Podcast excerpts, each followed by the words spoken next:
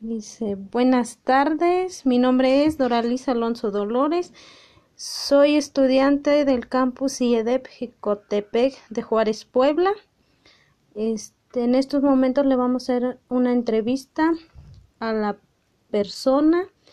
Buenas tardes, ¿cómo te llamas? Buenas tardes, soy Mónica Tapia Villasorte, ¿Cuántos años tienes? 34, ¿De dónde eres? de aquí de la Ciudad de México. ¿Cuál es tu nivel económico? Pues nada más mis ingresos son los que contribuye mi esposo.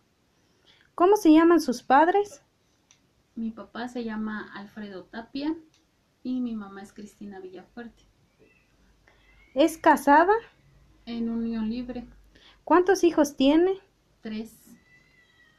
¿Con qué nivel de estudio cuenta usted? Tengo la carrera técnica en contabilidad financiera y fiscal. ¿Qué le impidió en no seguir estudiando? Pues mm, el ya formar mi familia y el tener a mis hijos. ¿Dónde ha trabajado? Pues he trabajado en varias empresas como fábricas y en tiendas departamentales.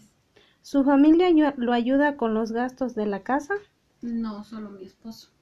¿Por qué decidió quedarse en este lugar? porque es donde mi esposo nos trajo a, a vivir y, y está muy cómodo aquí. ¿Qué planes tiene en estos momentos? Pues es sacar adelante a mis hijos y darles en cierta forma lo que yo no tuve en algún momento. Está bien, muchas gracias.